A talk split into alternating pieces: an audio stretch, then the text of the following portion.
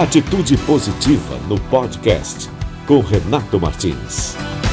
Depois que os balanços do primeiro trimestre das empresas brasileiras surpreenderam na semana passada, trazendo números positivos e um ar otimista para a economia no país, os especialistas começaram a apostar em cenários de resultados que começam a desafiar a estagnação causada pela pandemia.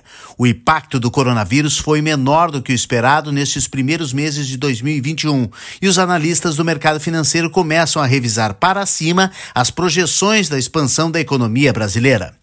Uma série de resultados positivos indicaram a resiliência da atividade econômica justamente em meio ao pior momento da crise sanitária.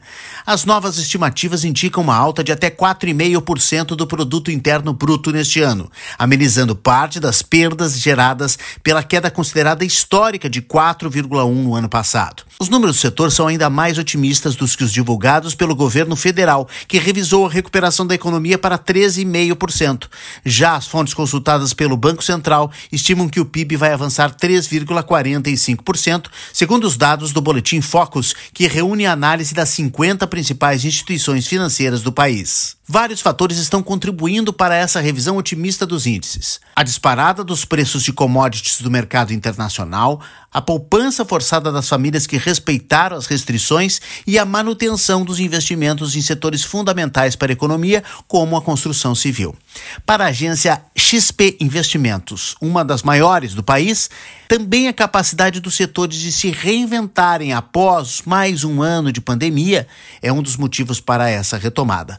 Para os analistas, algo semelhante pode ter acontecido com as famílias, usando a criatividade e a tecnologia para suas rotinas de trabalho e transações comerciais que mantiveram o mercado aquecido, principalmente na virada de 2020 para 2021. Mas não é só nas previsões e nos números que as coisas parecem estar indo bem. O Brasil efetivamente tem aberto mais postos de trabalho, com o anúncio de 400 mil carteiras assinadas em fevereiro e mais 184 mil em março, apesar do impacto da pandemia. Em todos os cenários, porém, a vacinação continua sendo a grande condição de melhora da economia, que está só esperando para crescer mais caso houver maior velocidade na campanha nacional de imunização.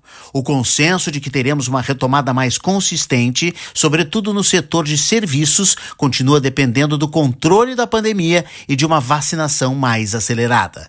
Os números oficiais do PIB no primeiro trimestre vão ser divulgados pelo Instituto Brasileiro de Geografia e Estatística, o IBGE, somente no dia 1 de junho. Vamos aguardar, portanto, e esperamos que os dados confirmem realmente este otimismo todo. Quer mais boas notícias? Acesse redeatitudepositiva.com.br. Três anos no ar, boas notícias todos os dias. Siga a gente nas redes sociais e até a próxima.